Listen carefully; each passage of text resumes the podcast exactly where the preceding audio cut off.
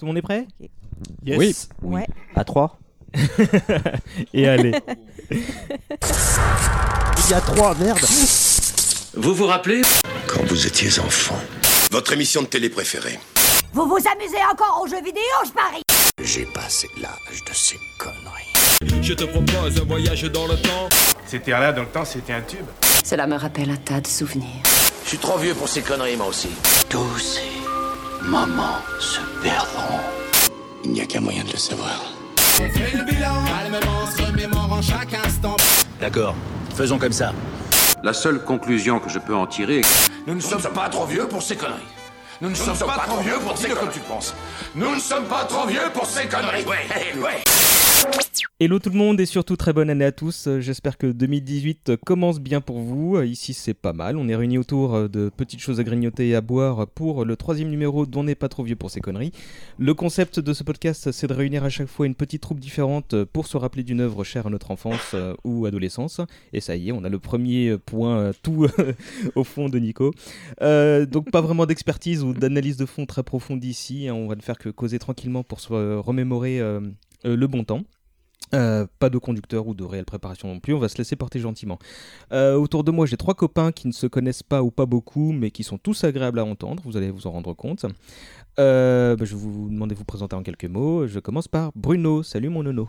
Salut Comment ça va? Ouais, Ça va très bien.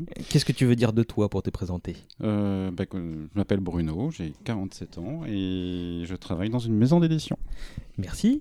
Ensuite, on retrouve deux personnes qui sont déjà venues au micro. Salut Nico. Salut. Comment ça va? Ça va, mais euh, je tousse. hein, c'est aussi le fait d'organiser des podcasts en hiver. Du coup, voilà, euh, Oui, je enfin, serai j'ai- amené à, à j'ai- tousser. Je vais pas te reporter juste pour attendre ta tout parce que sinon on n'enregistre jamais rien. hein. Bah, attends le mois de juin. Non. en même temps, t'as pris un gros pull d'hiver, donc. euh, Oui, il y a un très beau pull d'hiver. Et on retrouve également Arnold. Salut. Salut. Toujours traducteur. Toujours traducteur, absolument. Toujours très content d'être là. Je suis là de façon un peu improvisée sur cet épisode, mais c'est avec un très grand plaisir. Mais euh, plaisir partagé. Euh, et on va accueillir euh, une espèce d'invité d'honneur, la première qu'on aura au bout du fil. euh, euh, et je suis content qu'elle inaugure ce système qui a failli me donner une ou deux crises cardiaques, mais qui a l'air de fonctionner. Salut Faye. Bonjour, bah merci de m'avoir invité. Je suis très très content d'être là pour parler d'un grand film. C'est super. bah, tu es la bienvenue. Tu veux peut-être te, te présenter, dire qui tu es en quelques mots? Oui, euh, eh ben, en fait, euh, je suis quelqu'un de très très passionné, de très très nostalgique. J'adore parler de pop culture.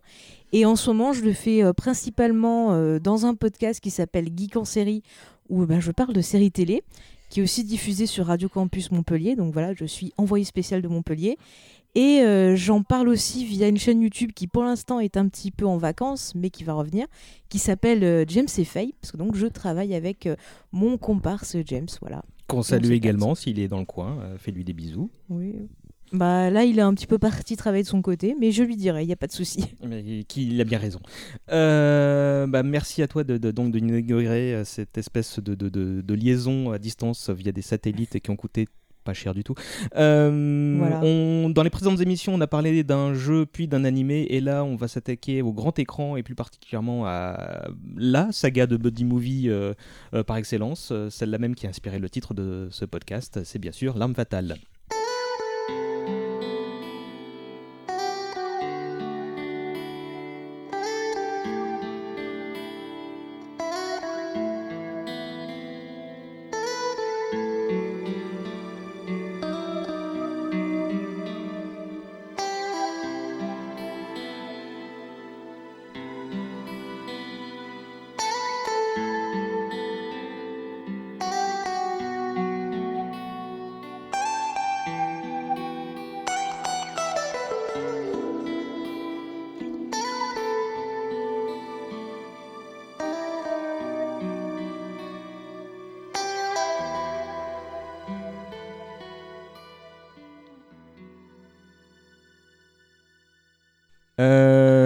Vous rappelle qu'on est timé, on a une petite heure maxi devant nous et avant que je lance le chrono, est-ce qu'il y a quelqu'un qui veut rappeler très rapidement ce qu'est la saga en quelques mots euh, qui se lance?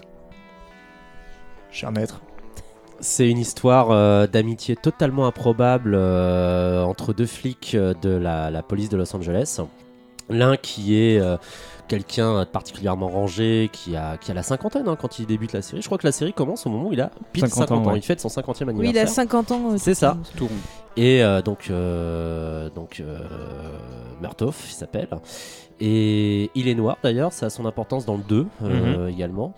Et, Et c'est Danny Glover. et c'est Danny Glover. Il est joué par euh, un très bon acteur sur lequel il faudra peut-être revenir, hein, euh, Danny Glover.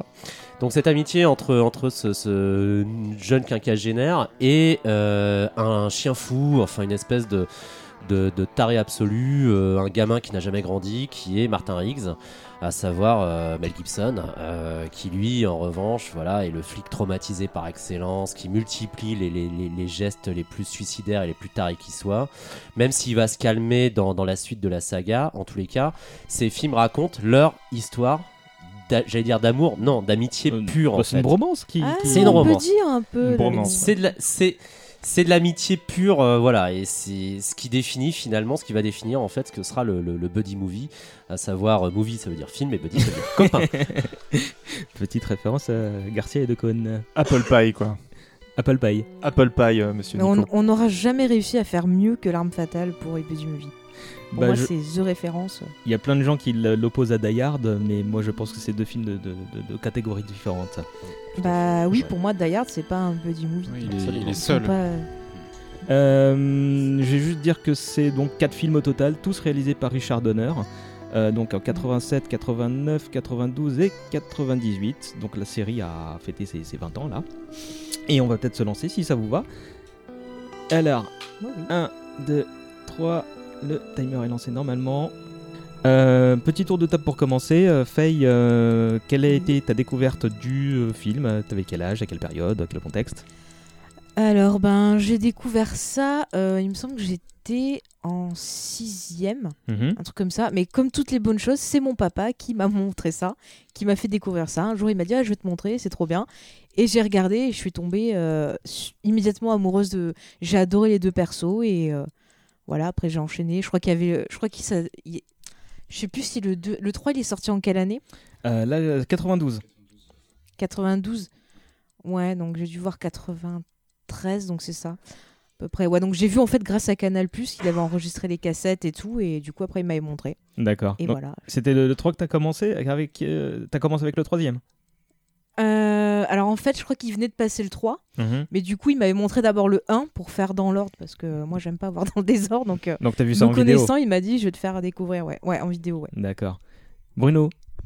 Alors, 87, euh, c'est une année extraordinaire pour le cinéma. Enfin, moi en tout cas. Euh, je veux dire, je, je peux aller au cinéma un peu plus seul. J'ai 17 ans. Et je vais voir des tas, des tas, des tas de films. Mais vraiment des tas de films. Et je découvre euh, L'Arme fatale au cinéma. Et je, je- je reste complètement scotché sur mon, sur mon siège pendant euh, toute la séance. Et pourtant, j'en avais vu des bons euh, cette année-là. Predator, euh, Angel Heart. euh, enfin, des tas d'autres films comme ça qui, étaient, qui, m'avaient marqué. Voilà. Donc toi, tu l'as vu au cinéma? Ah oui, ah oui, j'ai 47 ans. Nico? En fait, c'est comme euh, la, la plupart des films euh, que j'ai que j'ai découverts et qui m'ont marqué à l'époque. Je les ai découverts euh, pas au cinéma. Je les ai découverts à la télé. J'en ai vu aucun au cinéma. Et euh, le premier film que j'ai vu de la saga, c'est le 2. Et il m'a complètement surpris. En fait, c'est des films qui m'attiraient pas du tout à la base. Et je me suis retrouvé à, à tomber sur euh, le numéro 2. Et, et- et ça parlait de thèmes politiques qui m'intéressaient, hein, l'apartheid et tout ça. Et je me disais, mais c'est- quoi cette- ce film qui, qui est un film d'action qui se déroule à Los Angeles où ils affrontent des, des espèces de nazis sud-africains Et c'est déjà ça qui m'a qui m'a plu. Et le film en soi était tellement bien réalisé euh, en ce qui me concerne que je suis rentré dedans tout de suite. Ensuite, j'ai vu le 3, puis le 1. Et euh, le 4, euh, voilà, je les ai vus pas forcément dans, dans, dans l'ordre le plus parfait, mais c'est une saga qui m'a qui m'a beaucoup plu. D'accord. Arnold? Bah, moi, un petit peu comme Nico, euh, je les ai pas vus au cinéma, aucun, parce que j'étais un petit peu trop jeune. Euh, je ne me rappelle pas euh, d'un film en particulier, je les ai vus à la télévision, même chose. Euh, je me rappelle pas d'une histoire ou de quelque chose en particulier, c'est surtout des, des thèmes et des, des- des scènes. Euh, la première qui me revient à l'esprit quand j'y pense, c'est la, la- la scène du 2 où Martin Riggs doit repêcher sa copine morte euh, dans la flotte. Je me rappelle que c'est une image qui m'a beaucoup, beaucoup marqué euh, Mhm. à l'époque, euh, sans me souvenir euh, spécialement du truc. Quand je me suis remis à l'arme fatale euh, beaucoup plus tard, j'avais surtout ce genre d'image en tête et surtout l'amitié euh, Roger Murtoff et Martin Riggs euh, qui était très ancrée sans me souvenir exactement de quel film exactement ça avait Mhm. commencé, de quelle manière, comment tout ça démarrait. Euh, D'où le côté un peu presque, euh, un peu exagéré, mais euh, mythologique de la saga en termes de, de buddy movie. c'est même le- Hmm. le- la, la pierre angulaire du buddy movie, c'est c'est ça quoi. Voilà, Ouais. surtout le 2. Moi, je me souviens, alors je devais être au euh, CPCE, un truc du genre, hein, et je me souviens qu'on a d'abord, non, un petit peu avant, j'ai regardé des films très tôt qui n'étaient pas pour mon âge. Euh, j'ai des sœurs beaucoup plus âgées, ce qui explique euh, cela. Euh, et je me souviens que l'une d'elles avait acheté la cassette vidéo du tout premier euh, dans la collection Warner Home Video. Vous savez, c'était les cassettes où il y avait plein Oui. de bandes annonces pour les produits de la même gamme et tout ça avant. La collection Popcorn. Ouais, par excellence. Et euh, donc j'avais vu un et le 2 en vidéo et je crois que j'ai vu le 3 en salle. Donc euh, si c'est 92, ouais, ça correspond. Et oui, donc mes sœurs complètement irresponsables m'ont amené. C'est Ouais. pas elles qui t'ont diffusé Reanimator aussi euh, Non, quand t'avais non, 6 non. ans non, par contre, elles m'ont montré l'exorciste, mais sans qu'elles le sachent. Euh, et du coup, bah, j'ai vu le 4 aussi en salle, forcément. euh, et euh, grand moment. Moi, je, crois que c'est vraiment le film de mon enfance. Le film, euh, comment dire, qui n'était pas dessin animé ou un truc comme ça, quoi. C'est euh, c'est pour ça que je suis, je suis assez content qu'on en parle maintenant.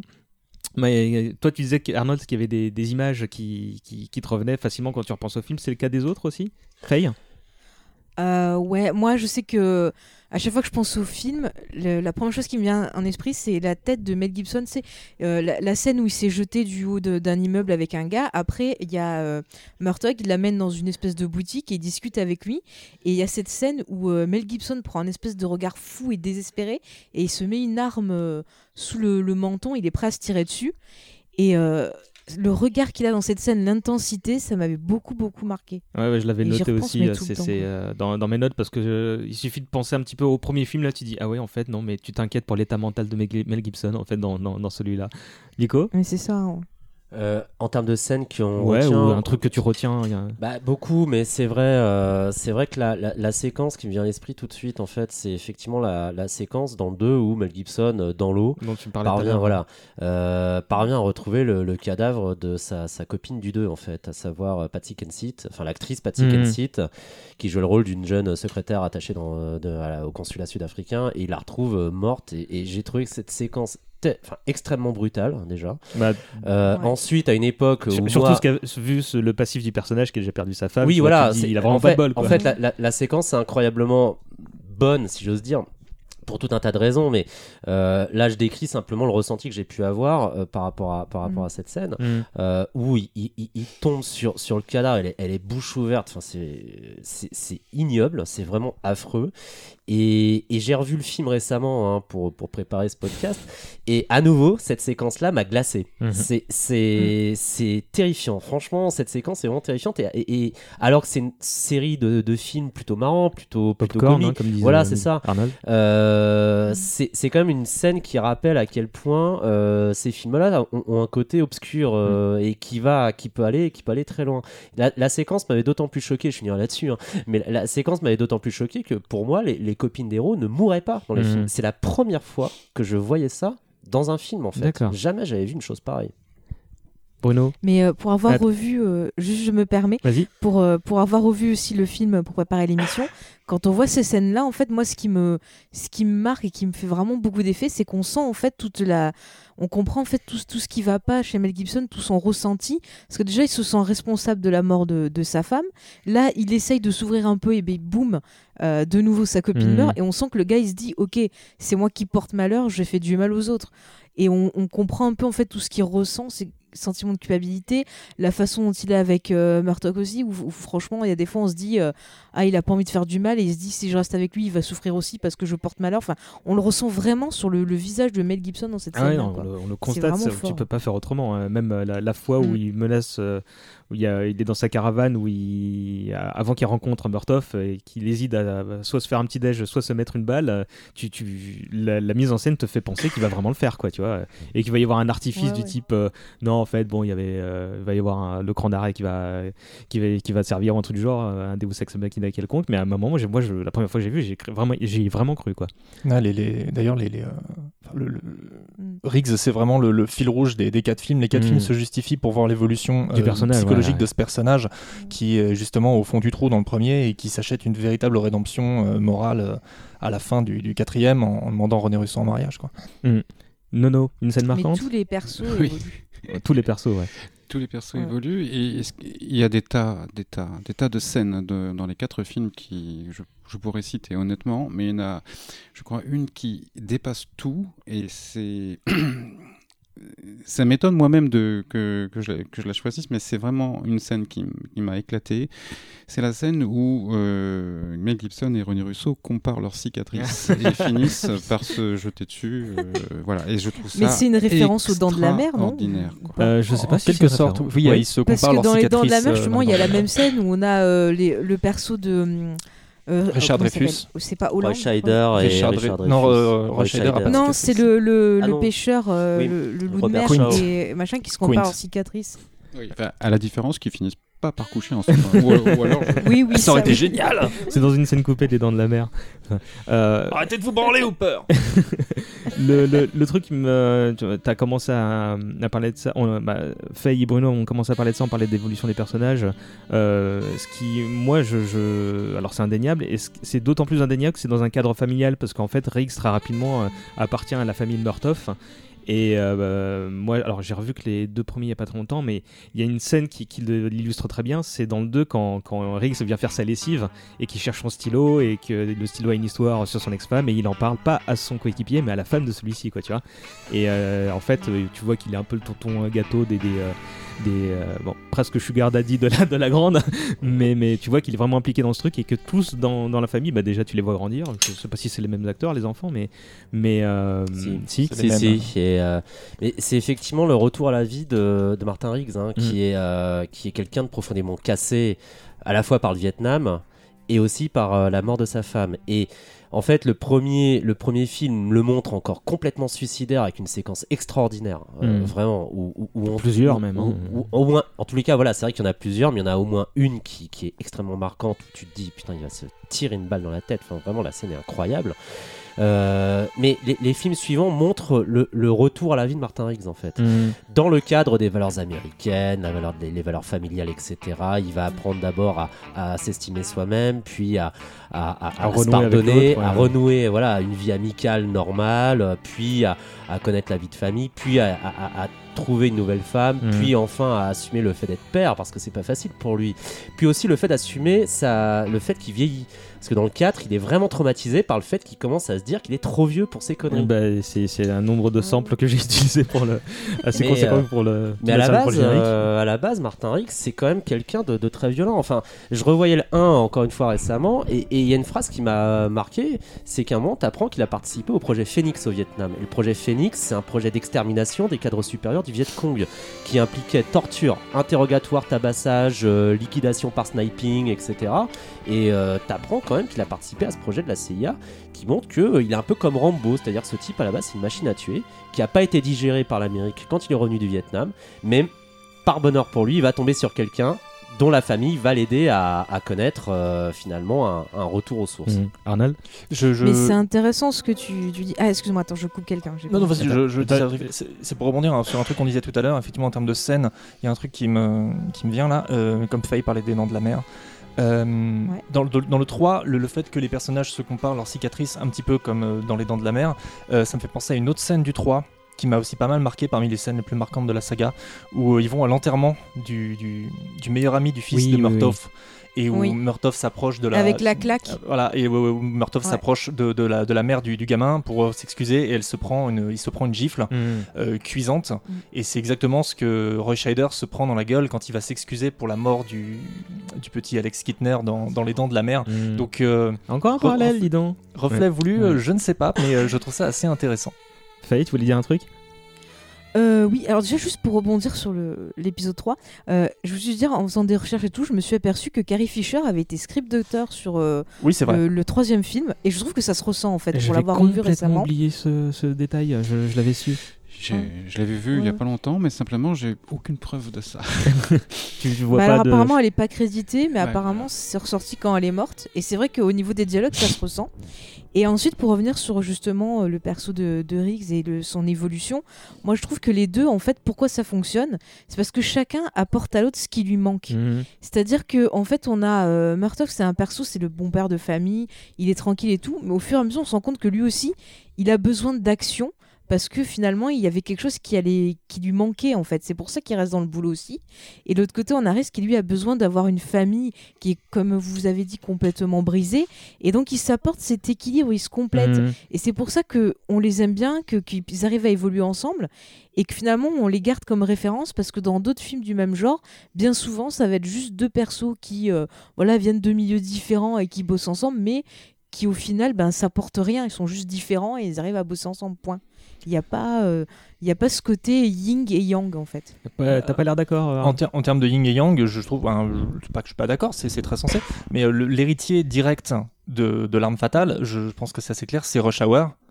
Et euh, ces deux hmm. personnages sont effectivement, ça marche sur un, peu le même principe, mais qui sont justement bah, côté euh, yin et yang, qui, qui se complètent euh, face à un, système où ils peuvent pas s'intégrer.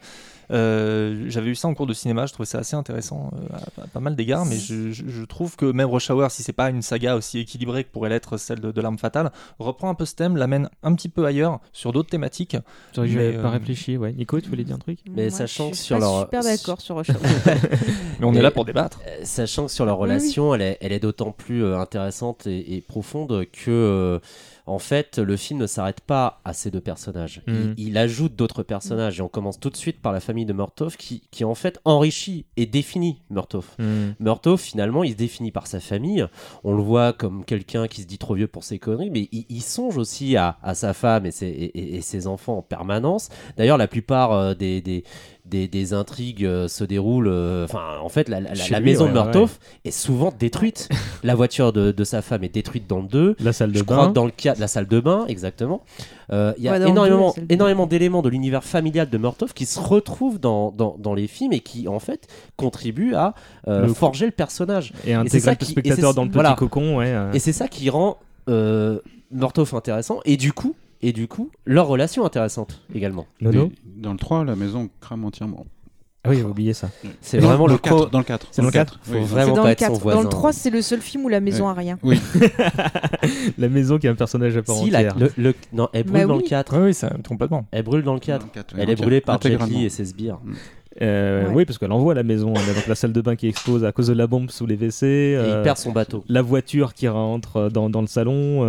les, bah, ouais, ouais, non, non, effectivement, elle a. Puis dans le cas, justement, il rappelle justement le, personnage de Joe Pesci qui essaie de vendre la maison. la maison il dit aux gens bah là, il y, y, a une voiture qui a défoncé. Dans le garage, il y a eu un truc. Tout ce qui se guette, Léo le guette. C'est Léo ça aussi, c'est la famille étendue. Comme tu l'as dit, euh, je sais plus mm. lequel des deux disait qu'à euh, chaque épisode, il y avait la famille qui s'agrandissait. Euh. donc, ouais, Léo dès le deuxième, le personnage de René Russo, dont je... Lorna dans, dans, dans le 3 et dans le 4. Chris Rock. Chris Rock, ah oui, Chris Rock. Chris Rock ouais, la nouvelle génération, les bébés. Peut-être qu'on aura une suite avec les, les enfants, petits-enfants qui ont grandi, et qui vont être partenaires. On va en reparler tout à l'heure. D'accord. Euh, ouais, ouais, bah, la, la, relation entre les deux, elle est, elle est devenue euh, enfin super euh, belle en fait, hein, parce que tu, tu, tu, tu vois que au bout d'un moment, Riggs avait besoin de Murtoff et que petit à petit, bah, ça s'équilibre et que, que à la fin du 2, Murtoff a pas envie de voir son, son copain partir quand il est quasi mort. Euh, c'est, euh, non, non, ils sont, ils sont touchants, mm. ces deux-là. après, c'est de la, la, bonne bromance des années 80, bien virile, euh, mais. Bah, ça, ça montre. C'est, beau d'avoir, en fait un ami à ce point-là qui est là, euh, que qu'on fasse des conneries ou qu'on fasse quelque chose de bien, il est toujours là à côté pour soutenir et tout. C'est ça la, la, mm. vraie amitié, même en amour. Faut, faut trouver son, son Rix ou son Murtov. D'ailleurs, on les voit jamais se, dans la vie. Quoi. On les voit jamais se brouiller complètement de façon. À aucun moment. Euh, ça, bah, leur, les débuts sont compliqués, mais, oui, les débuts, oui, mais à part ça, ils ont des petites disputes à un, deux ou trois. Voilà, ils savent jamais. pour savoir qui conduit. voilà. mais il y a. Voilà, puis ils se font des petites blagues aussi, surtout Mel Gibson, enfin le personnage de Mel Gibson qui fait des blagues. Genre le l'arbre à préservatif. L'arbre à capote, l'arbre à capote, c'est génial ça. Mais aussi la photo où t'as Murtoff en, en calbut. Ouais, le voilà. poulet, bah, arrêtez avec ça, arrêtez. Euh, Gibson, il fait mourir de rire à chaque fois. La, psy arrêtez aussi, avec ça. La psy et le capitaine qui en prennent pour leur grade chacun. La mère de Parker Lewis. C'est la, maman de Parker Lewis. Oh. Oui, c'est vrai. Ah oui, c'est vrai. Qui, qui, commence comme un personnage très euh, enfin euh, encadrant et qui finit comme, comme la personne dont on se moque. euh. Ouais, voilà, mais d'ailleurs, ça, montre. euh, parce que c'est c'est une saga qui se fout un peu aussi des, des espèces de.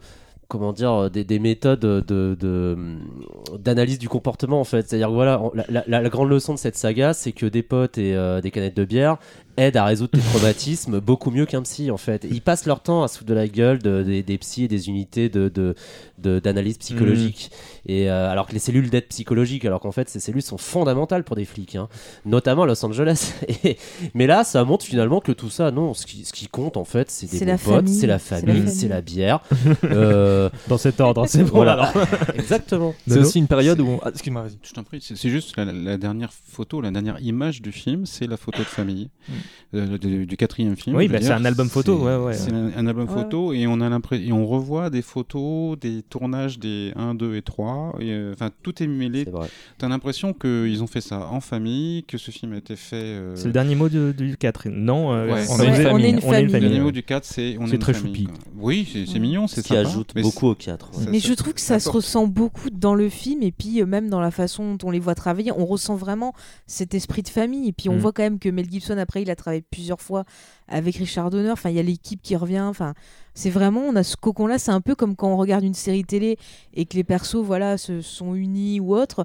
On a cette ambiance familiale, ça donne envie de bosser avec eux limite. Moi il me propose, j'y vais direct. hein. Tu voulais rajouter un truc On parlait de l'aspect psychologique, mais je crois que c'est peut-être la dernière saga qui a montré euh, le le fait d'avoir un, un flic qui soit perçu comme un psychopathe, mais qu'on radie presque jamais et qu'on tolère dans les services euh, comme, un- comme une solution nécessaire euh, Mhm. au, au crime, quoi.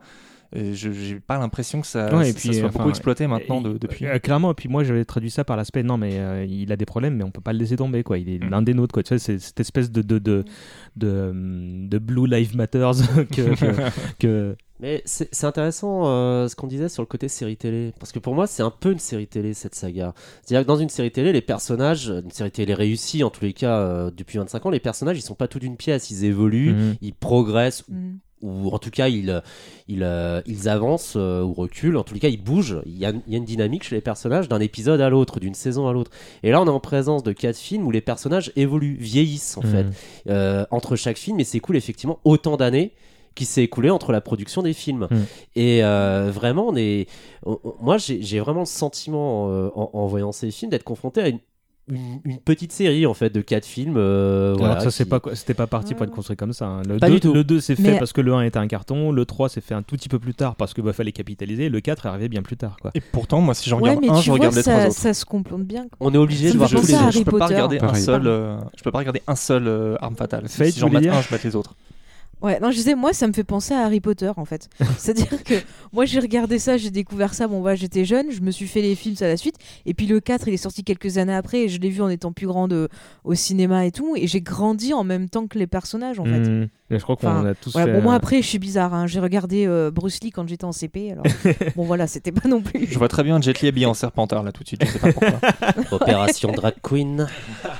Qu'est-ce que je veux dire? Là, on a parlé de différents trucs qui nous ont plu, mais est-ce qu'il y a des trucs qui vous ont déplu? Ah.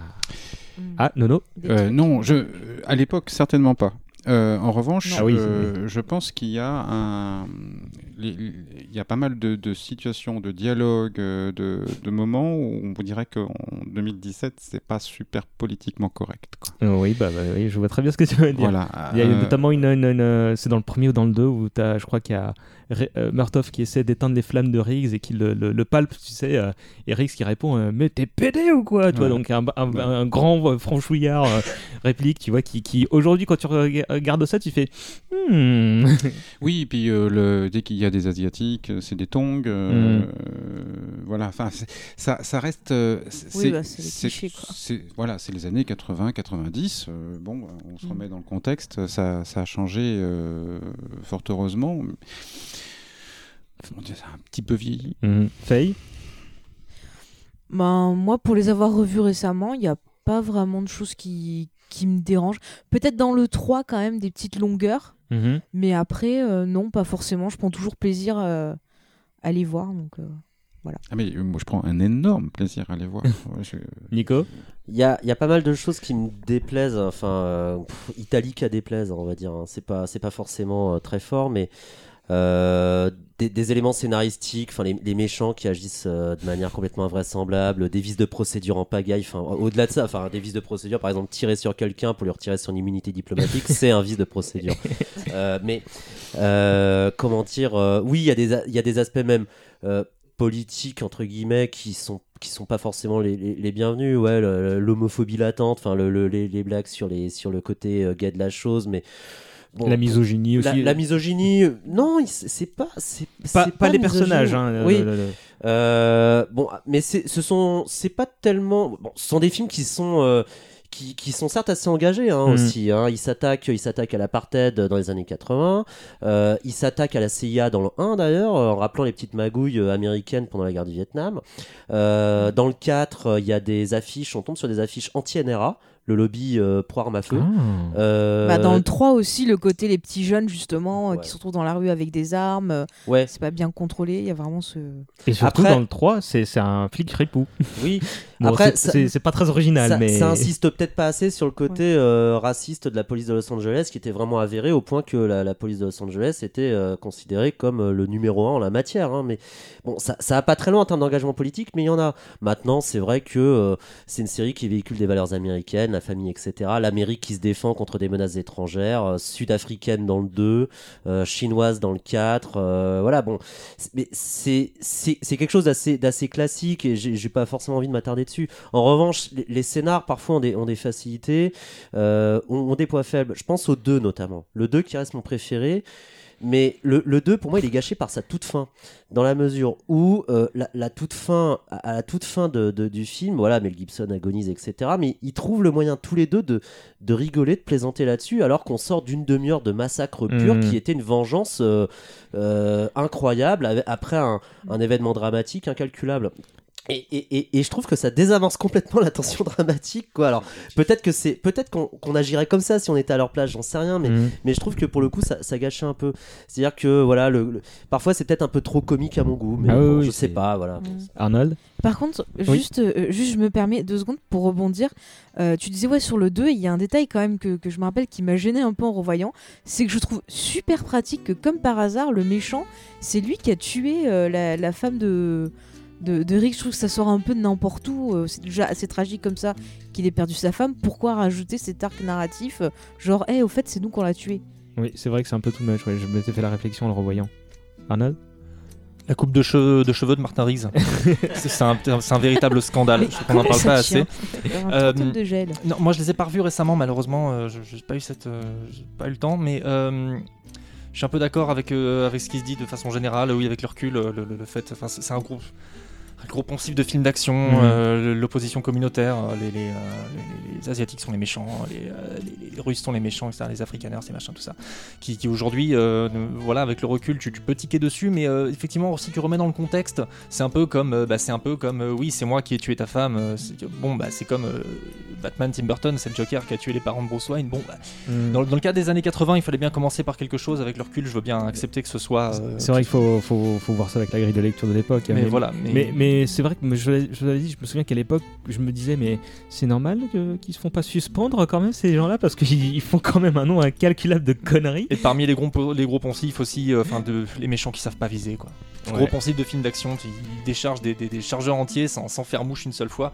Par contre, bah, Rick Zemmertov, ça touche. C'est ça, c'est classique. C'est ça fait classique, partie ouais. des films hollywoodiens. Mmh. Après, les, les, méchants sont parfois remarquablement crétins.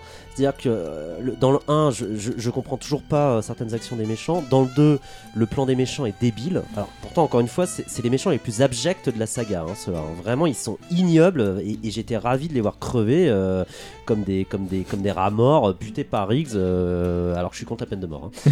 Mais pour autant, pour autant, ils ont un plan euh, qui, est, qui, est, extrêmement, extrêmement débile.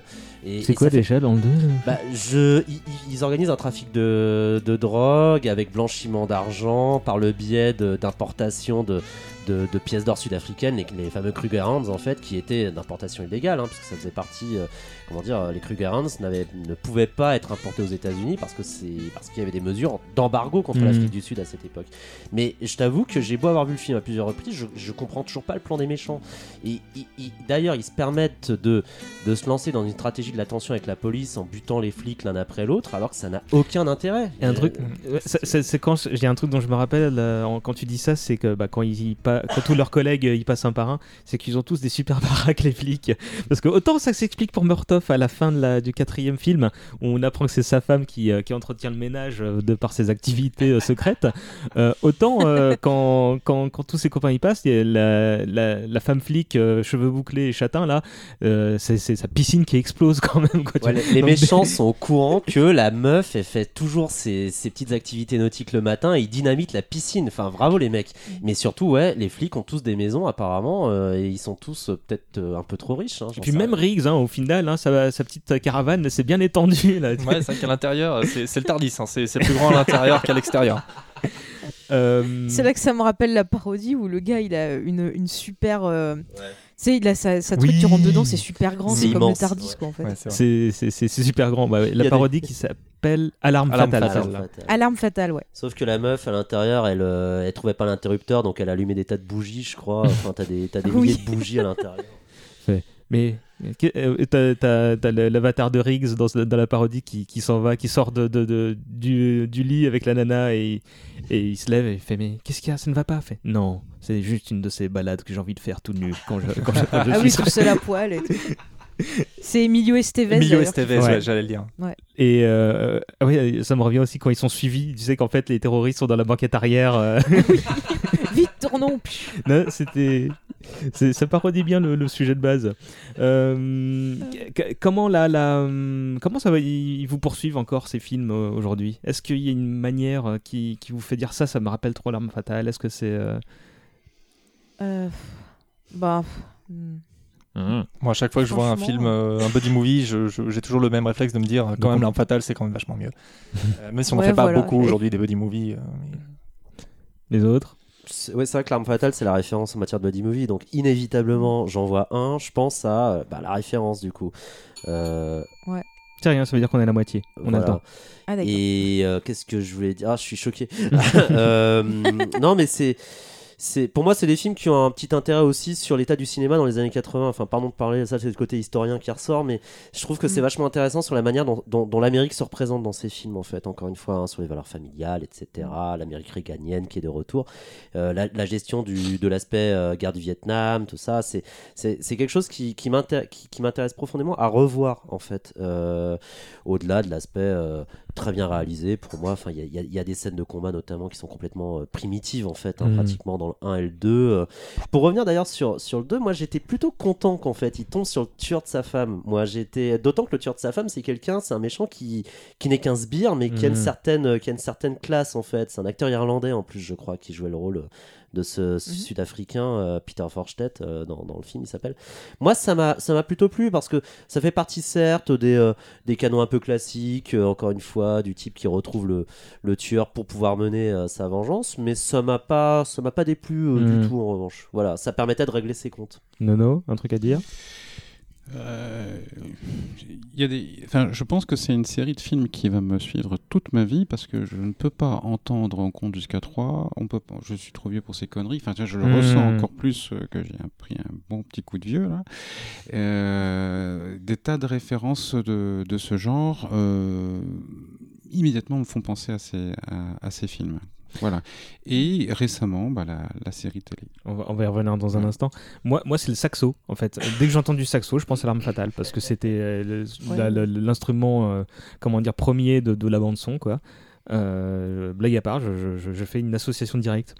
Euh, du coup, peut-être. Ah ouais, c'est- c'est pas bête, hein, c'est pas bête. Ouais, ouais, Mais par contre, moi, il y a un truc que- que- qui m'a frappé en revoyant les films maintenant, c'est que j'ai l'impression que le, le, le film parle du, cinéma d'action lui-même, c'est-à-dire qu'on a euh, le personnage de Riggs qui est un peu genre un surhomme, enfin, il possède plein de techniques de combat, il- on parlait de Rambo tout à l'heure, on a Rambo qui rencontre un gars qui est Monsieur Tout-le-Monde, et moi, euh, le, le personnage de Murtaugh, bah, ça me rappelle un peu, euh, justement, euh, le personnage de John McClane, qui est un flic lambda, et qui a révolutionné les films d'action, où avant, on avait voilà, des gens comme Stallone, Chuck Norris et Mhm. autres. Et du coup, l'association des deux, c'est un peu comme si Richard Donner disait bah ok, voilà, le, le, le film d'action pour qu'ils se modernisent, il faut qu'ils prennent un bout de ces nouveaux films d'action qu'on met en place et un bout de l'ancien pour pouvoir apporter quelque chose de nouveau. Et je trouve que les films d'action de maintenant, ben, ils suivent pas du tout ça. On n'a pas ce, petit truc, soit on va trop taper dans le, le côté euh, voilà Chuck Norris sur homme, mhm. soit on va faire un truc avec un scénario débile, mais il y a personne qui a compris qu'il faut adapter le film d'action à son époque et je trouve que l'arme fatale y était arrivée. Et, si ça fonctionne encore maintenant c'est qu'ils ont réussi à aller plus loin à rendre ça limite un peu intemporel quoi. Quand je vois des films d'action maintenant je le compare beaucoup à mes deux références qui sont l'arme fatale et Die Hard je suis assez d'accord avec ce que tu bah, dis, euh, euh, d'autant que tout à l'heure je, je, je, remarquais qu'il y avait énormément d'erreurs du, type euh, Riggs va faire sauter la maison du, du trafiquant de drogue et c'est pas grave, hein, fuck it, mm. je suis toujours en service. mais les incohérences des films d'aujourd'hui sont tiennent pas sur, sur ces petits éléments tu vois, qui font avancer l'intrigue de manière grossière, mais tiennent, sur la, sur, tiennent pas justement plutôt sur les personnages qui sont pas aussi bien caractérisés en fait. Tu vois, et du coup, euh, bah, c'est Shane Black qui a fait les deux premiers et qui, qui a vraiment lancé l'impulsion et qui a fait que je pense qu'on les a beaucoup appréciés ces deux-là. Euh, tu voulais réagir sur un truc, Nico? Euh, oui, parce que en fait, ces films-là, ils interviennent aussi dans, dans un contexte où euh, on sort du, du, on est en train de sortir du genre cinématographique du mec bodybuildé qui euh, défonce des méchants extraterrestres soviétiques, boxeurs, n'importe quoi, ou vietnamiens, qui avait, qui, qui lui-même s'était substitué au genre du film Commando dans les années 70 en fait. Et là, là ce qui était, ce qui était vraiment génial avec l'arme fatale, c'est que là, pour le coup, Monsieur Tout le Monde, effectivement, rencontrait, euh, rencontrait une machine de guerre et euh, faisait que finalement le comment dire on pouvait redémarrer un nouveau genre cinématographique à partir euh, à partir de ça. Mais en fait je crois que ce qui, ce qui définit la, séquence qui pour moi définit en fait toute l'arme fatale c'est la séquence encore une fois dans le 2 je suis désolé d'y revenir mais c'est la séquence des toilettes qui est, qui est extrêmement célèbre et qui en fait c'est une, une, séquence qui est extrêmement qui est extrêmement à la fois très marrante parce que c'est ridicule. Je veux dire, hein, crever sur ces chiottes, c'est vraiment, c'est vraiment con. Je veux dire, euh, les, Lannister le savent très bien d'ailleurs. Mais vraiment, euh, c'est, c'est, euh, comment dire, la, séquence à la fois très drôle pour le côté ridicule de la chose et en même temps très dramatique. C'est-à-dire qu'on voit leur, leur, amitié euh, atteindre des niveaux euh, complètement incroyables. Oui, parce qu'il dit non, non, je le laisse pas tout seul, je reste avec lui le temps qu'on connexion et tout Mais je trouve ça presque émouvant en fait. vraiment, je suis, je suis, j'ai un peu le cœur serré, mon, mon, petit cœur d'enfoiré, et, toujours un peu serré en, en, voyant cette séquence où tu vois notamment, et c'est là que c'est là que tu vois que c'est très très bien casté. Hein. Enfin, tu mm. vois Murtov qui sort à, à Rix, écoute je voulais dire un truc, et, finalement il le dit pas. Et l'autre, il, l'autre, il sort un truc du style je sais. Je sais, je sais, tu vas pas crever enfin. De toute façon, t'es, pas un mec à crever sur des chiottes. Et, vraiment, la, séquence est à la fois bouleversante et super drôle. Et, pour moi, c'est, l'alchimie parfaite entre l'humour et le drame qui caractérise toute cette série, en fait. Hmm. D'ailleurs, j'employais, le mot série. Faye? Je disais, en fait, c'est vachement bien dosé ce côté, justement, humour-action. Et bien souvent, maintenant, dans certains films, on a trop l'humour qui ressort au dépend de l'action. Je vais prendre juste un exemple, là, dernièrement, euh, quand j'ai vu Thor Ragnarok, j'y pense parce que euh, on avait des choses qui étaient euh, dramatiques avec, voilà, l'histoire de Kate Blanchett et tout, et qui étaient constamment désamorcées par un humour qui était trop présent et qui cassait tous les enjeux qu'il y avait derrière. Et que ce soit dans d'autres films d'action ou autres, on a souvent ça. Et quand on voit que maintenant, la référence de films d'action pour certains, c'est les films là avec euh, Vin Diesel, Fast, Fast and Furious. Moi, ça me rend triste parce qu'il y avait une certaine magie dans l'arme fatale. On parlait de, la relation entre les persos euh, dans l'épisode 4 justement euh, vers la fin du film quand Riggs tombe dans l'eau et qu'il y a un gros truc de, de béton qui lui tombe dessus mhm. et que là Murtaugh il a même pas besoin d'entendre parler, il le sent, il sent qu'il est en danger, il fond sur l'eau, il le libère et tout puis il lui fait ah, je t'ai entendu, je t'ai entendu. C'est beau des scènes comme ça, on sent l'amour. Et l'autre, ah. Fast and Furious, c'est juste Oh, on est une famille. Bah super, on y croit vachement. Hein. enfin voilà, c'est triste quoi. Ah, moi, euh, non, je, sais, euh, je, pensais à un truc par rapport au film, euh, au film d'action, enfin au genre film d'action, qui est que les, les, films de Richard Donner, j'ai l'impression que les héros de l'arme fatale sont, sont pas des, ce qu'on appelle des, des héros réganiens de, de, l'époque de Reagan, ce que montrait beaucoup McTiernan, par exemple, dans, hmm. dans le, avec, avec Bruce Willis dans les les Die Hard euh, ou avec les incarnations, les diverses incarnations de Schwarzenegger ou Stallone. Et après L'Arme Fatale 3, deux ans après, il y a Last Action Hero qui est sorti de McTiernan, qui lui-même faisait des références euh, méta au cinéma, qui est un film sur le film d'action. Et c'est le même scénariste que, que Fatale. C'est le même scénariste, et c'est ce qui me fait euh, ah, penser. c'est Shane que Black le... aussi D'accord, je savais pas oui, c'est Shane Black, ouais. Et qui me fait penser que le quatrième est justement un peu différent et va un peu au-delà justement du fait que bah, le film d'action euh, est arrivé à un tournant et que, que, Mm. que ce, ce type de héros-là est mort. quoi. Mm. De- D'où l'aspect euh, vétéran de, de Murtoff et Erix dans le 4 qui est, qui est très intéressant. Ouais, mais c'est ça, parce que dans le 4, on a justement, c'est sorti à une époque où il y avait euh, Jackie Chan voilà, qui arrivait aux États-Unis, euh, Tigre et Dragon, enfin d'autres choses comme ça. Et finalement, on avait de nouveau euh, une nouvelle évolution du film d'action. Et là, justement, on retrouve ce message-là dans le film, à savoir, bah voilà, on est deux types de films d'action face à un, un troisième, comment on va faire pour survivre? Mm. Et c'est un peu ça aussi, et je trouve ça super intéressant. Euh, avant de vous demander euh, votre épisode préféré, moi, il y a, je me souviens d'un dernier truc qui, qui me poursuit encore, bah, c'est la qualité du doublage de l'époque et les voix des, des- des deux protagonistes principaux qui sont. Jacques qui- Franz, Jacques et Franz, Richard Darbois. Richard. Merci. Ouais. Qui, qui franchement, euh, enfin, je, je, aujourd'hui, euh, bah, je pense qu'on est tous dans le même cas. On préfère regarder en VO, mais, mais euh, Non. non. Ah, non. VF, VF. Ah, VF. C'est comme Non mais je parlais, je parle en général, pas, forc- pas forcément de ce film. Ah, mais par contre celui-là, ouais, je le regarde tout le temps en VF si j'ai- je suis amené à le revoir quoi. Je sais pas pour vous. Moi mais, aussi, je- j'arrive pas, j'ai essayé, la VO, elle est très bien. Mais c'est vrai que je suis tellement VF, marquée par la VF que je retourne dessus. euh, Puis les doubleurs, euh, enfin, euh, réussissent à mettre énormément d'émotions. Quand t'as Riggs qui, qui parle à la, à la tombe de sa femme, tu vois, tu, tu sens que c'est, enfin, moi je, je, Ah je ouais, me, fais pas du tout la réflexion que c'est une voix qui a été recollée par dessus quoi. Enfin, Jacques Franz qui Ah bah, détestait merci de faire parler doublage cette scène parce que Enfin, Joe il- Pesci dans cette scène me fait pleurer quoi. Quand il arrive, qu'il raconte l'histoire de crapote, mais Crapote. euh, elle est magnifique cette scène quoi. Oui, je suis d'accord. Et je savais pas que. que- Jacques Franz considérait que c'était vraiment un boulot de, de, de, de chartier, de, faire quoi. du doublage. Enfin, c'était vraiment euh, pour la thune et pas grand chose d'autre. Et c'est euh, justement euh, des mecs comme Vincent Cassel et Jean Dujardin qui lui ont dit Non, mais tu déconnes, nous on a vu les, les VF, hein, et euh, c'est c'est, non pas une influence, mais c'est quelque chose qui nous a vraiment beaucoup marqué. Donc, euh, si, si, euh, le doublage c'est très important ce que tu fais. Donc, depuis, le mec a un peu réévalué. euh, ce- ce qu'il Bah, tant mieux, ils ça. ont bien fait de lui dire ça ces gens-là. Bon bah du coup votre épisode préféré, hein Faye, pour que tu commences. Euh, ben, je vais pas être original. Hmm, je sais pas, j'hésite entre le 1 et le 3 parce que le 3 il y a beaucoup de choses qui me font rire. Mais je vais dire quand même le 1 parce que ça a été un, un tournant. Mhm. Nico? Le 2, euh, je crois que tout le monde l'a compris, pour l'aspect euh, pour l'aspect politique euh, des choses, euh, l'intrigue aussi, malgré ses faiblesses que j'aime beaucoup, euh, la séquence de le meurtre de Patsy Kensit, euh, qui était vraiment la, jeune femme innocente euh, avec laquelle Riggs pouvait espérer euh, peut-être sortir de sa dépression. Très euh, honnêtement, j'étais voilà, pas bon. content qu'elle meure, mais c'est vraiment bon, c'est un personnage un peu. euh, bah, Mais ouais, mais c'est une per- un peu- c'est- oui, pas, un- très, non, mais- pas très nuancé quoi. Non, mais c'est une personnalité pure et, et innocente et, elle subit un, un sort, mais vraiment ignoble en fait. Et Mm. en plus, l'une des pires pour moi manières de mourir. Et euh, voilà, mais, mais pour tout un tas de raisons, le, le 2 Hmm. et le 4 qui suit. Bruno? C'est c'est très difficile. Le, le 3, euh, c'est le premier qui me vient à l'esprit. Le 3 et euh, le 4 pour la découverte, parce que je- j'ai découvert l'acteur ce- donc au cinéma pour la première fois de ma vie de, de Jet Li. Bah, Je pense que c'est le cas de beaucoup. Hein. Arnold? Alors, en toute objectivité, je pense que le 2 est le meilleur. En toute subjectivité, le 4, en ce qui me concerne.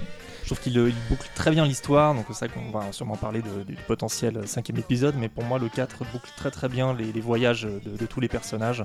Et euh, niveau humour, il est incroyablement drôle. Euh, la, la scène la plus drôle, on en parlait avec Nico pour moi, est, est dedans, c'est celle du dentiste. Euh, Ah oui. que je me remets euh, toujours avec plaisir, euh, que je galère à C'est- trouver. Je crois qu'elle est sur Dailymotion, mais, Mais, je pourquoi t'as dit que c'était mon gendre Parce que je le suis euh, C'est que du bonheur. et, c'est que- et voilà, et toutes ces Le séquences-là c'est sont, qui arrive qui fait j'ai mal au cul, j'ai mal au cul. Et, euh, même si les méchants sont très unidimensionnels comme d'habitude et que c'est regrettable, la prestation de Jet Li est vraiment très très bien. Il décroche euh, pas deux mots, mais il est très intimidant et beaucoup plus que tous les autres méchants qui euh, Il est ramènent- impressionnant. ouvrent leur gueule euh, à tort et à travers. Et puis il y a des Ah la- mais la, Jet Li il est super la- impressionnant. la il a, scène d'action euh, quand il bat à trois à la fin, coups. très très impressionnante. Bah, Ils y, vont, ils y vont de guerre lasse en plus. Bon bah qu'est-ce que t'en dis? On va peut-être crever. Bah pff, allez, on y va. Quoi. À, à moins que tu, tu te sois consommateur de, de HK Magazine de l'époque où tu aies pu le, voir hein, dans des prestations bah, locales où tu, où tu comprends que le mec bah, c'est le nouveau Bruce euh, euh, pour, euh, pour, les arts martiaux, pour les films d'arts martiaux. J'imagine que beaucoup de gens l'ont vu dans ce film-là, c'était mon cas aussi. Et euh, tu te dis que c'est pas humain ce qui se passe, euh, ce qu'il était capable de faire, quoi. Et que c'est bizarrement que c'était pas dans un film, euh, comment dire, euh, bah, d'action euh, hollywoodien que t'attendais bah, des prestations de kung-fu, mais en fait, bah, ça permet de- d'illustrer bah, qu'ils sont vieux, que, que ils auraient peut-être 10 ans de moins, ils auraient peut-être pas réussi non plus à l'avoir, euh, parce que c'est vraiment deux catégories différentes. Mais euh, moi, je saurais pas répondre à, à la question parce que bah, euh, c'est toi, Faye, qui disais que bah, tu, tu le considères un peu comme une série et effectivement. euh, je, je- j'ai des moments favoris, tu vois, euh, mais est-ce que j'ai un film préféré? Et je trouve tous assez équilibrés. Avec, il y en a le 2 et le 3 ont des longueurs. euh, le 4, faudrait que je le revoie. C'est celui que j'ai le plus envie de revoir parce que c'était bah, le, le- le- les au revoir au personnage. Justement, la, la, la, la, fin est tellement parfaite, euh, tout est bouclé. Tu, tu, il n'y avait pas de fil euh, rouge sur, l'ensemble de la série, mais ils étaient tous autonomes. Mais quand tu vois ça, tu dis, ok, bah, je leur dis au revoir de la meilleure des façons, quoi. Ce qui, ce qui va nous faire forcément parler du, du- du- de l'éventuel cinquième épisode dans un instant. Euh, mais juste avant, euh, tout le monde a répondu à la question Oui, tout le monde a répondu. Euh, ouais, parce qu'il y a eu avant le. on- alors, on a appris qu'il y aura un, un potentiel cinquième épisode, mais il y a avant tout une série télé. Et je, je sais pas s'il y a des gens autour de cette table. Alors, je sais que Nono la regarde. Est-ce les autres, non? Non, j'ai pas osé. Alors moi j'ai testé, mais je ne suis pas fan du tout. T'as Voilà, regardé si. les Alors- premiers épisodes, c'est ça? Alors j'ai regardé euh, ouais, les premiers épisodes de la, la saison 1 et j'ai pas du tout accroché. Alors déjà j'ai un problème avec euh, Monsieur Wayans. En fait avec Ah. toute sa famille, je n'aime pas du tout cette famille d'acteurs. Il, il surjoue un max, leur humour est souvent euh, pas terrible. Donc déjà j'ai du mal à accrocher avec lui et surtout il arrive à la place de Danny Glover donc euh, voilà qui a charisme plus. Enfin je l'adore tellement quoi que voilà. Et puis les histoires j'ai pas trouvé ça génial et je sais pas il manque quelque chose quoi. C'est c'est- c'est pas pour moi quand je vois cette série c'est pas euh, Rick et Murtaugh c'est c'est deux gars qui essayent de faire pareil. D'accord. Enfin, Nono Toi, t'as été plutôt positif, j'ai l'impression. Euh, carrément. Carrément, euh, moi j'ai adoré. Explique-nous pourquoi. Et alors, je, je regarde. euh, mon épouse me dit euh, Tiens, regarde, il y a, y a L'Arme Fatale en série, je fais jamais en, jamais en rêve. Quoi. Elle me dit Mais pourquoi? Je dis Bah, Parce que L'Arme Fatale, c'est mes films à moi, et je veux pas une série pourrie avec. voilà. Et euh, de guerre lasse, je regarde un petit peu, euh, je fais plein de choses en même temps. À un moment donné, j'ai tout posé, je suis resté assis. Je me suis dit, mais merde, ils ont fait, ils sont dans l'esprit, ils sont dans l'esprit des films. Et je n'arrive pas à comprendre comment tu ne peux pas aimer. je suis pas, je suis pas, euh, je suis peut-être pas objectif, je sais pas. Les acteurs, les acteurs sont, sont, sont ce qu'ils sont, mais ils sont dans ce, dans ce contexte d'histoire qui me donne l'impression de re- revoir euh, quelques éléments des films que j'aurais pu louper, quoi, quelque part. Je comprends euh, ce, que, ce que tu ressens. Après, c'est peut-être par rapport euh, à ton rapport par rapport avec la saga, ce que tu aimes dedans. Moi, c'est vrai que je suis extrêmement attachée aux, aux personnages, enfin aux acteurs et tout. Et les... je retrouve pas les émotions que je ressens euh, quand je les vois jouer. Je retrouve pas les émotions euh, dans la série, enfin des films, je sais pas ce que je veux dire. Mhm. C'est vraiment, j'ai un ressenti euh, particulier, tu vois. C'est comme si c'était des oncles, des copains, des trucs comme ça. Et qu'on me les avait remplacés par des clones euh, ou des faux sosies de la nuit des sosies de TF1, tu vois. J'arrive pas à m'attacher à eux en fait. Et le, le lien avec les personnages, pour moi, c'est quelque chose d'important. Mm. Je, je- je comprends. Je comprends. Moi, je, je, je pense que tous les épisodes ne, ne se valent pas, mais dans l'ensemble, il y a des moments où je suis surpris à ne, ne plus faire la différence. Alors, je, Ah ouais, à ce point-là euh, ouais, Mais, c'est parce qu'ils ont le même euh, jeu, ils, ils les imitent ou non. Ah non, ils les élimitent pas. Non, non, non. ils sont pas ressemblants. Je suis d'accord avec euh, Danny Glover est 100 fois mieux que, que l'acteur qui joue dans la série. J'en suis, euh, je suis bien conscient. euh, voilà. Mais je sais pas. Il y a des moments, je sais pas si c'est lié au texte, je sais pas si c'est lié aux situations. Il y a des moments ils ont réussi à me faire oublier. Il y a une alchimie entre eux quand même, donc euh, Ouais, ouais, je trouve. Je c'est- trouve. C'est le même scénario, c'est-à-dire que lui il revient de, de- bon, c'est pas le Vietnam, ça doit être l'Afghanistan ou un truc du genre. ou, Oui, le, euh, le, le personnage que, euh, qui, qui Murtaugh, qui, euh, est- est- il, il a l'air un peu plus jeune, sauf qu'il a un problème cardiaque. D'accord. Ah, donc il, euh, est, il est limité sur ses exploits physiques, voilà. C'est là. Et euh, l'autre, bah oui, non, c'est le même genre. Euh, D'accord. ouais, complètement le même genre. Et on a deux Et saisons là. juste, j'ai Oui. une question. J'ai une question, excusez-moi. Euh, Shane Black, il a pas participé euh, à quelques épisodes en termes d'écriture? Ah, c'est possible, alors là, Il me semblait l'avoir lu, mais je suis plus sûre. donc. Ce serait, pas, ce serait vraiment pas surprenant parce que moi j'ai retrouvé un état d'esprit dans certains épisodes. Je pourrais pas dire lesquels, je l'ai vu qu'une fois la saison euh, comme ça. hein. Il y a qu'une saison pour le moment? Ben, je sais qu'il y en a une Il y en a deuxième, deux, je crois. une deuxième, mais j'ai pas vu du tout la deuxième. Et Arnold me laisse entendre que c'était annulé ou- Euh, non, j'ai cru voir, hein, je suis pas sûr. Je, je crois voir que. C'est Rush pas- Hour qui a été annulé, me semble-t-il, en salle. Ah bah, Il y a eu une série Rush Hour? Oui. Ouais, avec. euh, ça, il me semble qu'il y avait John. Shaw dedans. J'étais Ah pas au courant.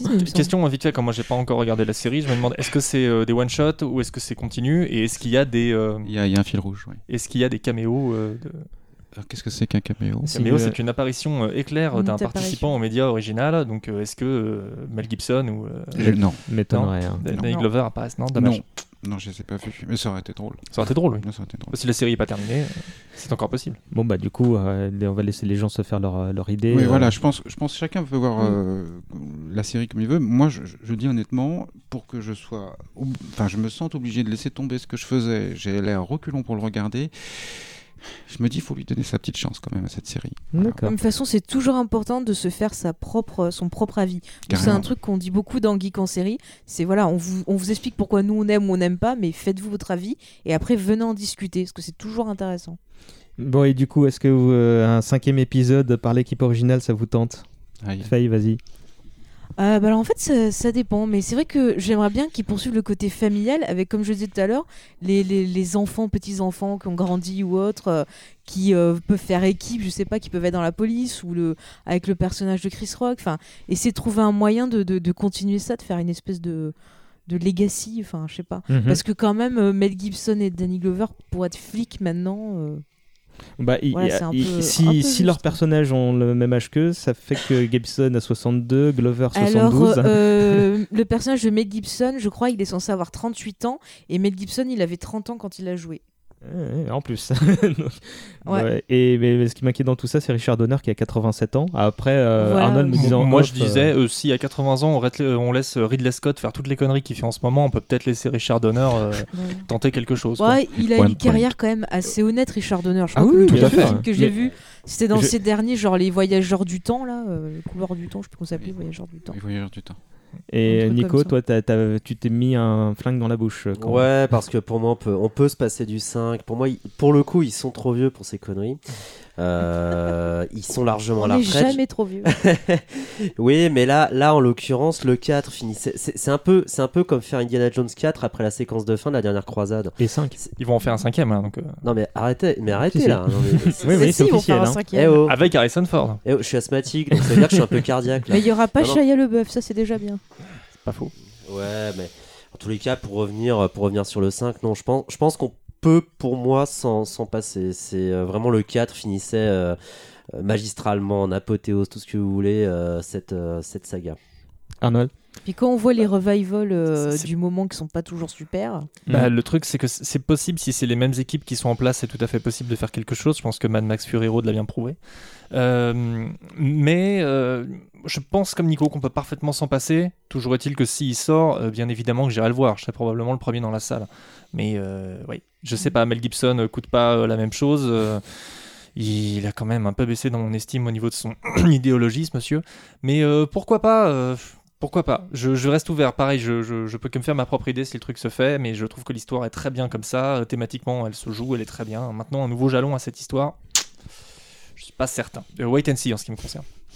Moi, je pense que si, ça, sort un jour, j'attendrai un, DVD tranquillement pour le voir. Ou une rediff euh, sur une chaîne. Pour moi, la dernière image, c'est la photo. Bah, c'est une photo, par essence, c'est figé. Et vrai. je suis, je suis un vieux con, je sais. Et je suis... Non, non, non, mais Voilà, je- mais je, Je suis assez d'accord avec moi, toi en ça fait. hein. s'arrête là. Quoi. Parce que c'est ce que je disais tout à l'heure, la fin du 4 elle boucle tout. euh, euh, Tout à fait. je, je, je- je- je sais pas. Tu vois, euh, il y a- À part finir sur deux pierres tombales, je vois pas comment on pourrait être plus définitif. Quoi. Non mais tu vois, je pense que j'aurais eu la même réaction si le, le, le, le 5 aurait été lancé deux ans après le 4, tu vois, parce que le 4 bouclait trop, tu vois. Donc euh, bon, je, je- mais après je suis comme toi, c'est- je pense que j'irai le voir par pure euh, nostalgie et envie que ce soit bien, en, et en me disant que ça risque de, de pas l'être. euh, euh, bon, on va voir quoi. J'ai pas vu Die Hard 5, hein. donc euh, vraiment, voilà. Non, je mais pas sûr, voilà. Mais le vois c'est- pas. mais t'as vu Die le Hard vois 4 J'ai- j'ai- Ouais, j'ai pas détesté. J'ai Non, pas mais détesté le non 4, plus. il est à peu près regardable, Ça mais le existe, ce 5, cinq c'est pas possible. Putain, Le 5, j'ai voulu aller le voir au cinéma, mais j'avais envie de me pendre. Il faut, les- il laisser John, Ma- John c'est McCann horrible. le faire, c'est tout. Enfin, c'est- Je vous laisse très gentil. Je, je vous trouve très gentil avec le 4. hein. Enfin bon, euh, bah, on est à 7-8 minutes de la fin. euh, donc, on, à moins que vous vouliez rajouter quelque chose, euh, on va peut-être se euh, conclure là. Quelqu'un a un mot de Euh, la bah si quand même j'ai envie de dire que le un truc qui m'a fait rire c'est dans le 3 on n'a pas parlé la, la série fait pas mal de références Mhm. et dans le 3 il y a une référence à Mad Max dans la course poursuite au, au début où on a euh, Ah, les rails. qui est avec une fille en voiture et elle en fait en, en VO elle dit euh, I am the je peux- enfin je vais le dire en français en français elle dit- en gros elle dit qu'elle est l'aigle de la route quoi donc comme dans Mad Max J'ai oublié. Dolores.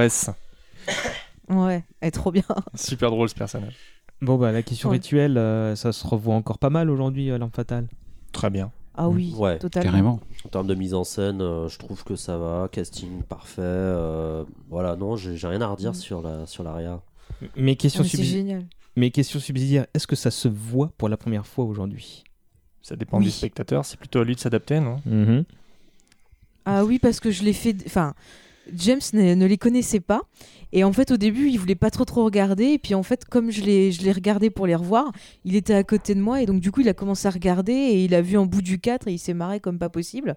Donc, je pense que je vais réussir à lui faire regarder les autres. Donc, euh, je pense que oui, ça peut se voir. Mm, J'ai fait pareil avec ma compagne. On a vu les deux premiers là, et elle est plutôt partante pour voir la suite. Après, ça a pas l'air de, de, de, la mettre sur un niveau de, de comment dire d'épanouissement euh, sensoriel dans tous les sens, mais en tous les cas, elle a bien apprécié euh, le- les deux premiers quoi. Et comme je, je trouve que le 3 et le 4 sont tout aussi comment dire regardables, on va se faire ça d'ici peu.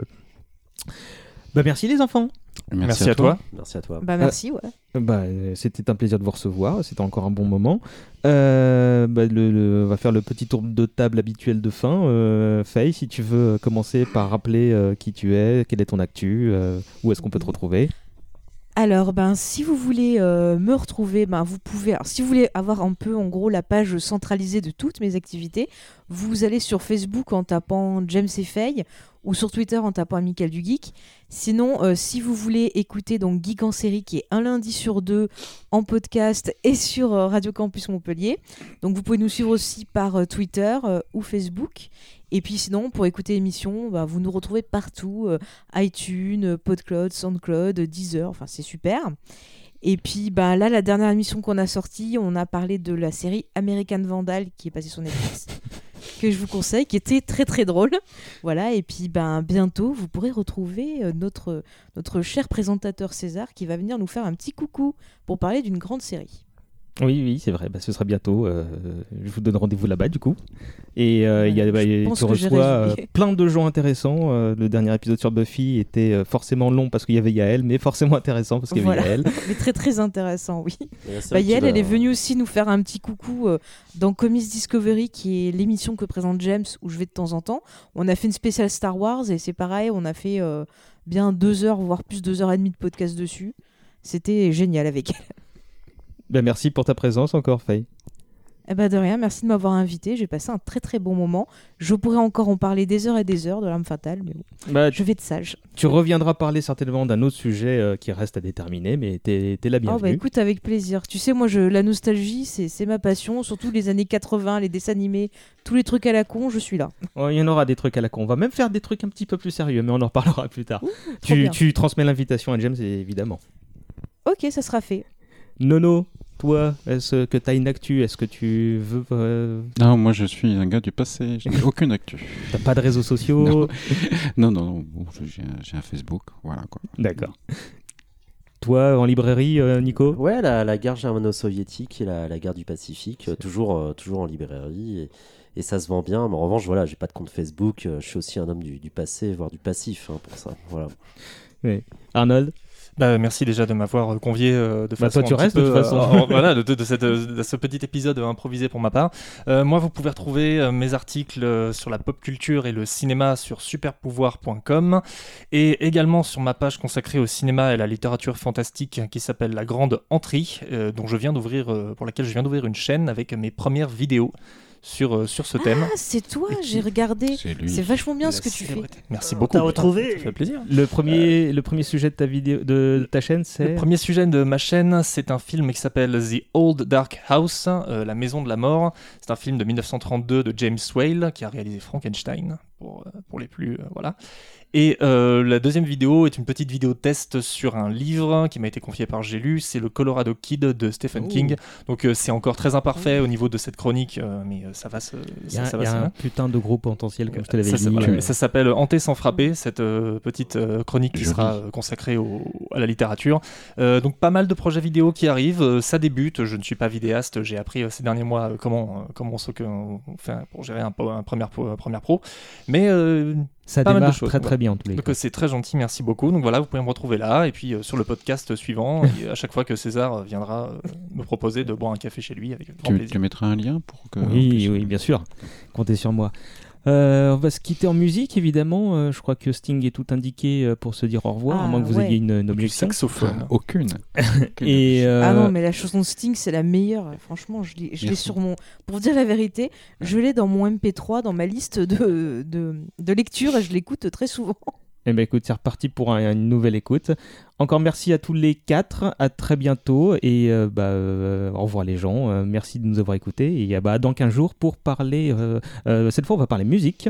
Ce sera plus particulièrement d'Ayam et de l'école du micro d'argent. Et on retrouvera Arnold. D'ailleurs, on va enregistrer ça très vite. Allez, gros bisous tout le monde.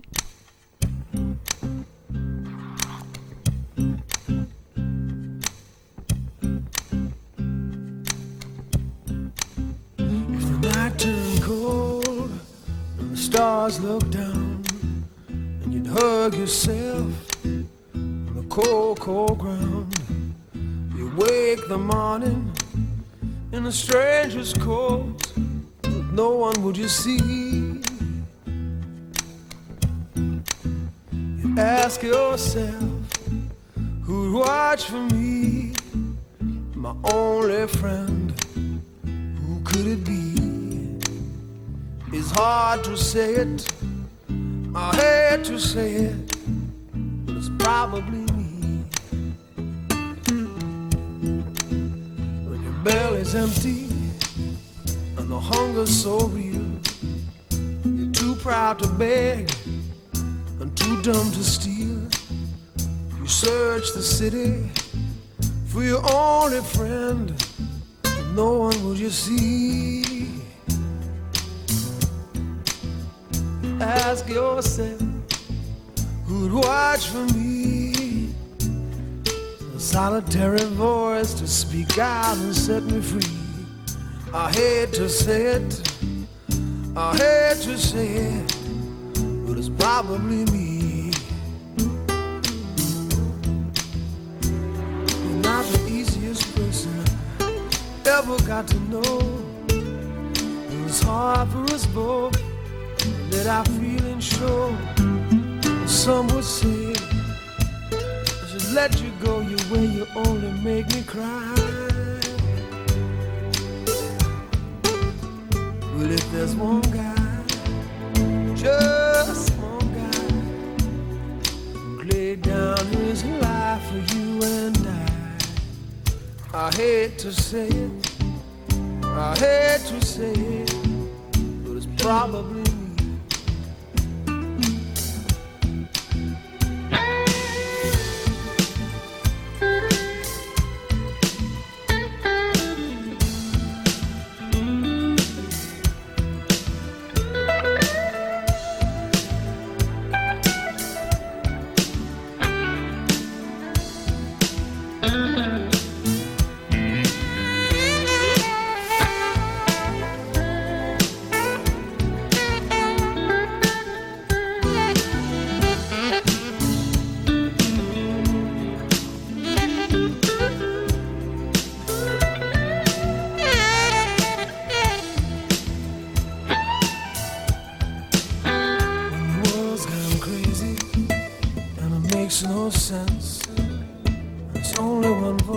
comes to your defense. The jury's out, and your eyes search the room. The one friendly face is all you need to see. And If there's one guy, just one guy, who laid down his life for you and I, I hate to say it, I hate to say it, probably me. I hate to say it, I hate to say it, but it's probably me. I hate to say it, I hate to say it, but it's probably me. I hate to say it, I hate to say it, it's probably me.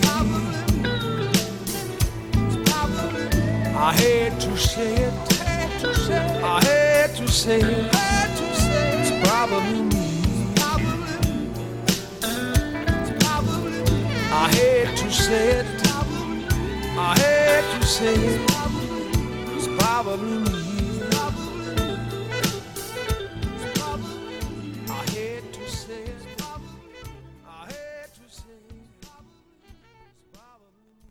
Euh, je vous rappelle qu'on est timé et je me rends compte que j'ai pas allumé la télé. Donc pas le timer, donnez-moi 10 secondes. De toute façon, il déconne, il va planter 15 fois.